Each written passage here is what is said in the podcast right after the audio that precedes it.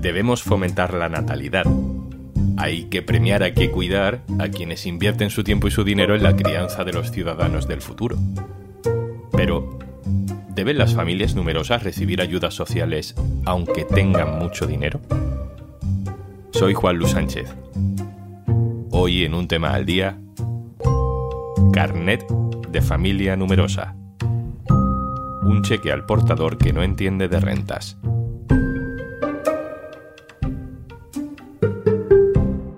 Una cosa antes de empezar. Hola, soy Juanjo de Podimo. Vengo a recordarte que, como todos los viernes, al final de este episodio te dejo una recomendación de un podcast para que disfrutes durante este fin de semana.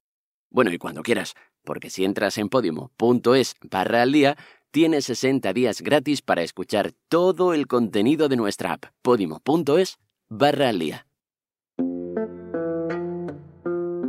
El vicepresidente de la Comunidad de Madrid, Enrique Osorio, cobra el bono social térmico. Es una ayuda del Estado para pagar el agua caliente, la calefacción, y que está destinada, leo textualmente de la web oficial, a los consumidores más vulnerables. ¿Y entonces por qué Enrique Osorio cobra esta ayuda? Bueno, yo pertenezco a una familia numerosa, yo tengo cuatro hijos y recibo las ayudas que existen para este tipo de familias. Pues mis hijos. Osorio cobra un sueldo público de 100.000 euros al año y tiene un patrimonio superior al millón de euros. El Real Decreto Ley que regula este bono social térmico es un Real Decreto del Estado en favor de familias vulnerables, de familias extremadamente vulnerables y de todas las familias numerosas. Y yo pertenezco a, ese conjunto. Entonces... No miente. El bono térmico lo pueden cobrar las familias con menos dinero y también cualquier familia numerosa. También lo cobra la familia de Mónica García, la jefa de la oposición en la Comunidad de Madrid, que tampoco cumple con el perfil de familia necesitada de ayudas del Estado. Yo me niego a ser como ustedes. Siento vergüenza cuando me equivoco, sí. Siento empatía cuando veo que alguien lo pasa mal. Mónica García ha pedido disculpas, dice que ella no sabía que lo cobraba. Tampoco parece que mienta, porque de hecho había pedido la dimisión de Osorio por cobrar esta ayuda cuando Infolibre lo desveló la semana pasada. García dice que va a devolver este dinero público porque su familia no lo necesita. Osorio, sin embargo, opina de otra manera y yo soy familia numerosa y por tanto yo creo que es perfectamente ético eh, beneficiar de esa ayuda como hago de todas las ayudas que hay para las familias numerosas. Y si alguien tiene envidia de las familias numerosas por estos recursos, le invito a ser familia numerosa que hace muy bien a España y verá si le compensa 192 euros. Este es efectivamente un debate ético y no legal, porque cobrar estas ayudas siendo familia numerosa es perfectamente legal. Hay de hecho muchas más ayudas universales a las familias numerosas. Hoy queremos entender cómo funcionan, por qué están diseñadas así. Vamos por partes. Cristina Bolinches, hola. Hola, ¿qué tal? Cristina Bolinches es mi compañera de la sección de economía del diario.es que ha estado buceando en los datos de cómo y quién cobra este tipo de ayudas. Cristina, ¿cómo puede ser que una familia en la que entran 100.000 euros al año pueda estar cobrando una ayuda pensada para familias con dificultades económicas? Para entenderlo, ponemos el ejemplo del bono social o el eléctrico, que es lo que estamos hablando estas semanas.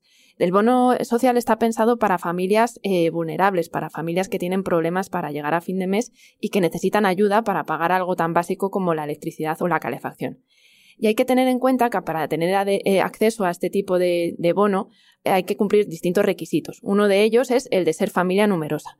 ¿Qué pasa? Que no se discrimina entre tipos de familias numerosas. Da igual que sea una familia de tres o más hijos o hijas que cobre 20.000 euros al año o que cobre más de 100.000. Y este es el caso del número 2 del Gobierno de la Comunidad de Madrid, que cobra 100.000 euros al año y tiene un patrimonio de más de un millón, pero es una familia numerosa, entonces tiene derecho a cobrar este tipo de ayudas. En realidad, dentro de las familias numerosas hay muchas que no llegan a fin de mes. Se calcula que en España hay 700.000 familias numerosas y alrededor de 100.000 o más tienen rentas anuales que no llegan a los 17.000 euros. Entonces aquí el problema o el dilema es que muchas veces cuando hay ayudas sociales a gente necesitada se pone un tope de renta, ¿no? Por encima de ese tope de renta no puedes cobrar la ayuda, salvo que seas familia numerosa, que entonces sí puedes cobrar la ayuda aunque tengas mucho dinero. ¿De qué otras ayudas sociales se benefician estas familias numerosas? Si nos ponemos en el foco en el nivel estatal, las familias numerosas tienen descuentos, por ejemplo, para entrar en museos o en centros culturales que sean del Estado. Se les bonifica también las tasas educativas, por ejemplo, las universidades, un 50% de entrada o un 100% si se trata de cinco o más hijos o hijas. También tienen descuentos en otro tipo de cosas, por ejemplo, a la hora de pedir el DNI o el pasaporte, o bonificaciones a la seguridad social si tienen que contratar cuidadores en sus hogares, o tienen descuentos, por ejemplo, al comprar un billete de avión o de barco. También tienen bonificaciones o deducciones al hacer la declaración de la renta. Serían 1.200 euros anuales o 100 euros al mes, que se va incrementando en función del número de hijos e hijas. Y a partir de ahí entramos en las ayudas autonómicas o en las locales, por ejemplo, en el IBI. En, en, este impuesto tienen un tipo de bonificación dependiendo de las comunidades o ayuntamientos. También ayudas a las guarderías o al transporte público. Por ejemplo, en los bonos transporte, ahí también tienen ayudas las familias numerosas. ¿Por qué esto está diseñado así? ¿Por qué se piensan así estas ayudas? No sé si hay alguna explicación teórica para no discriminar por renta a las familias numerosas. Hablando para preparar esta información, hablando con expertos, con profesores y con catedráticos, nos decían que la clave es dónde se quiere poner el foco, o sea, qué se busca con este tipo de ayudas. Digamos que en el estado de bienestar todos tenemos claro que la sanidad o la educación son universales, es decir, tú pagas impuestos y tú las recibes independientemente de la renta que cobres como se ha visto en este tipo de ayudas, como el bono social, no se ha puesto el foco, o sea, no se ha pensado que tenía que haber una discriminación por tipo de renta. Tampoco las ha habido en otras medidas que tenemos ahora más cercanas en el tiempo, como las ayudas a la inflación, que se ha intentado paliar eh, la subida de precios con diferentes medidas, como las ayudas a los carburantes o la bajada del IVA, o los bonos al cercanías o los rodalíes. Todas estas eh, medidas han beneficiado igual a todos los ciudadanos independientemente de la renta que se ha visto y que ha dicho también el Banco de España, que estas medidas están ayudando más a mitigar la inflación a las rentas más altas que a las bajas. Al final se busca que ayuden a todos los ciudadanos. Una cosa muy interesante que comentabas en un artículo reciente es que hay muchísima gente que a pesar de tener derecho a estas ayudas, no las pide porque no saben que existen, porque no tienen tiempo para pedirlas, ya si eres familia numerosa muchísimo menos, y sin embargo las personas con más renta sí que tienen más tiempo, más información para poder solicitarlas. Así es, hablando con los expertos nos decían que hay familias de rentas bajas que por su propia situación, por la realidad en la que viven, porque tienen que trabajar y porque no tienen tiempo, no piden las ayudas. No, no saben que las tienen o si lo saben es tanta la burocracia que tienen que realizar que no las piden. Eh, no es algo nuevo, lo hemos visto con otras cosas, por ejemplo con el ingreso mínimo vital que no está llegando a todo el mundo que tiene derecho a él. En el caso de bono social, del bono social eléctrico, del térmico, se llegó a plantear que fuese automático, es decir, que se cruzasen datos entre las administraciones y que se diera directamente a las familias que tienen derecho a él. Eh, lo que pasa es que no es tan fácil cruzar datos entre administraciones y que mm, también tenemos problemas para conocer la realidad de la renta de muchas familias. Pensemos que, por ejemplo, la gente que cobra menos de 22.000 euros de un pagador no tiene que hacer la declaración de la renta. ¿Qué pasa con eso? Que, esta gente se queda fuera de las bonificaciones que tiene derecho a poder solicitar si, hiciese esa declaración. Entonces no la hacen, no sabemos qué pasa con ellos, no sabemos esa realidad y lo que es más importante, no se puede hacer políticas enfocadas a esta gente vulnerable, a estas rentas bajas, que tendrían que tener políticas más claras respecto a su realidad y no, sé, no, no solo es que no pidan las, las ayudas a las que puedan tener derecho, es que no sabemos cuál es su realidad. Cristina Molinches, redactora de Economía en el diario.es. Gracias. A vosotros. Voy a buscar otra voz, la de César Rendueles, que es sociólogo, escritor, investigador en el CSIC. Le hemos leído muchas veces en el diario.es. Hola César. Hola, ¿qué tal? César, ¿tú en qué punto estás? ¿Deberían las familias numerosas tener ayudas sin límite de rentas para favorecer la natalidad o deberían limitarse también a las que realmente lo necesiten? Vamos a ver, la inmensa mayoría de las ayudas públicas están limitadas por criterios de renta eh, y de hecho eh, son criterios de renta muy exigentes, o sea, es que hay que ser muy pobre para acceder a un montón de ayudas. En todo caso, la cuestión es si eh, las ayudas a las familias numerosas deben seguir también esos criterios. Y yo sí estoy de acuerdo en que sigan criterios de renta. ¿Por qué no lo hacen? Bueno, pues en, primer lugar porque es un sistema heredado de las eh, políticas franquistas que seguían criterios sobre todo natalistas. Pero también es interesante saber por qué no se han modificado. Y no se han modificado sobre todo porque prácticamente eh, no ha habido ayudas o políticas de ayudas familiares en, estos eh, años de democracia y se han mantenido muy poquitas heredadas del pasado. Unas son de las familias numerosas. Otras de las que nadie habla, por cierto, son las pensiones de viudedad, que son exactamente igual de injustas. Se dan a toda clase de viudos y viudas con independencia de su renta. ¿no? La razón es que yo creo nunca se ha intentado desarrollar políticas familiares ambiciosas, progresistas y con un programa propio, ¿no? porque las ayudas familiares siempre se han considerado eso, pues herencia de, un pasado poco deseable. Hay dice que meter más requisitos añade burocracia y que eso puede hacer que muchas familias numerosas que sí necesitan esas ayudas acaben no accediendo a las ayudas, como comentábamos antes. Eh, sabemos que casi el 30% de los posibles perceptores de ayudas públicas eh, ni siquiera optan a esas ayudas. Eh, es un hecho que el sistema administrativo expulsa a muchísimas personas que necesitan, de hecho, urgentemente esas ayudas y para las que han sido diseñadas. esto no, no es una hipótesis, lo sabemos, está comprobadísimo y es algo que conoce en su práctica cotidiana cualquier trabajadora o trabajador social.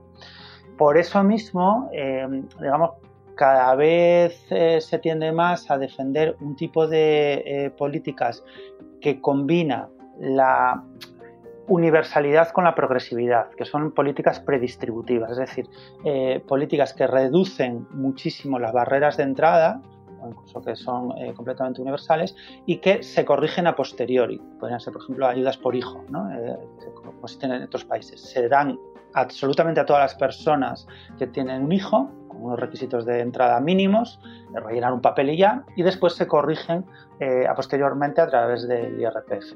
Según la OCDE, antes de la pandemia por lo menos, de la redistribución del dinero que hace el Estado, solo el 12% va a parar realmente al tramo más pobre de las familias.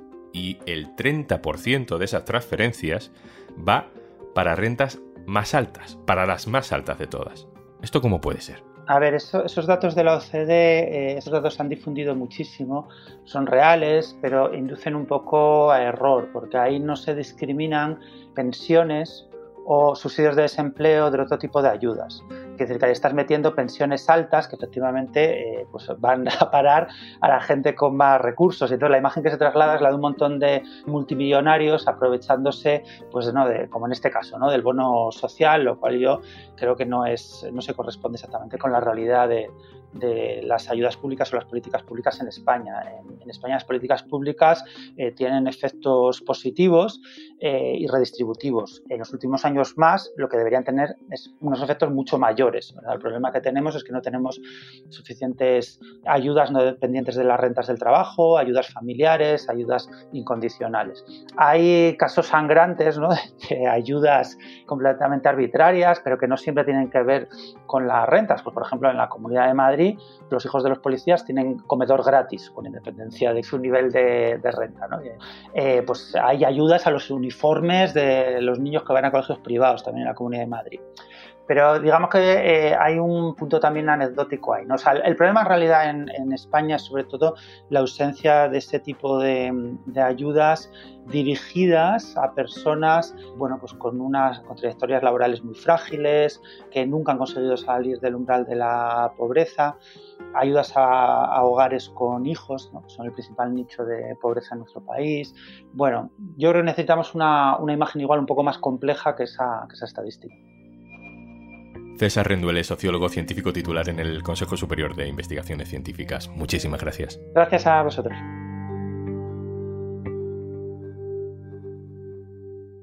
Y antes de marcharnos. Hola, soy Juanjo de Podimo, constipado como todo el mundo en España en este momento, así que no hay drama.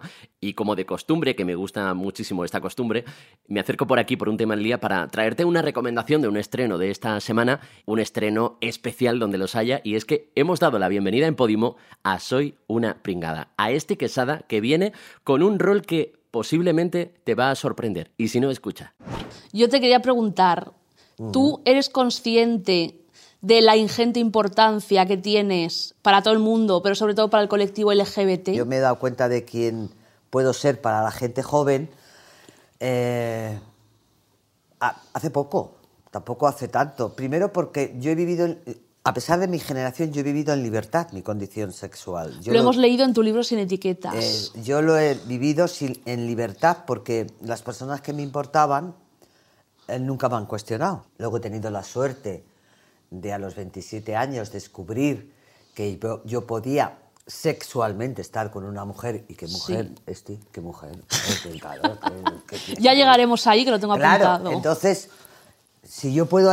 ¿Sabes del único que me arrepiento de tener ¿De la qué? edad que tengo? Porque me gustaría tener ma- menos años, no para Sí. estar físicamente más joven, sino para poder seguir ayudando a la gente joven, a los chicos, a las chicas, y sobre todo creo que hay que mentalizar a las familias y a los partidos políticos. Sí. Esto no es una enfermedad, esto es una forma de amar.